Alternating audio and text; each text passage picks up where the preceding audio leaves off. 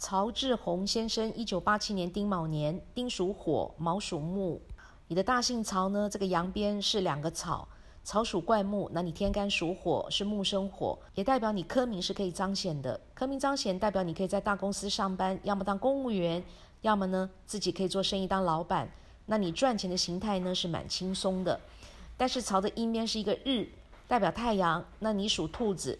兔子，我们说月兔东升是代表月亮，月亮跟太阳呢叫做日月正冲，所以你做事情呢很伤神，很费神，常常呢会想事情想到没完没了，叫做想太多，所以你脑神经会衰弱，偏头痛，脖子肩膀呢会紧会酸。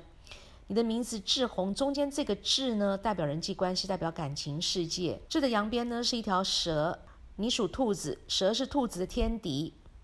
所以影响到你沟通跟表达方面的能力，那你是一个非常不善辞令的人，打不还手，骂不还口，很多事情你会放在心里，不爱讲不爱说。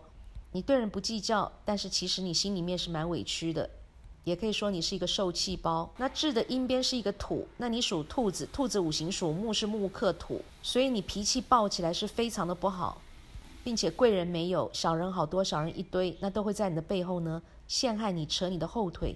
所以你的运气呢非常差，这辈子你会过得非常的怄，感情这条路呢你也会走得非常的不顺利。